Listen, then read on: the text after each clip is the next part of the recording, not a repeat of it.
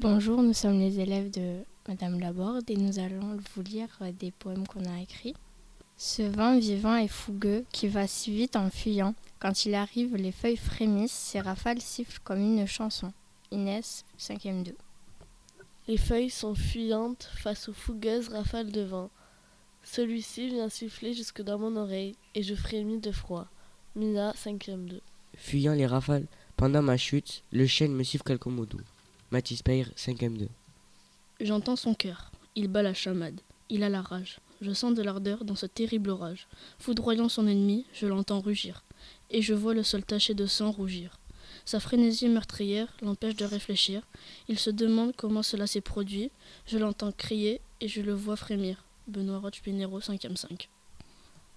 Ce vent vivant se vente et siffle. Devant lui, les feuilles frémissent, fuyant vite et en rafale, mais je le trouve fougueux, ce vent qu'il est courageux.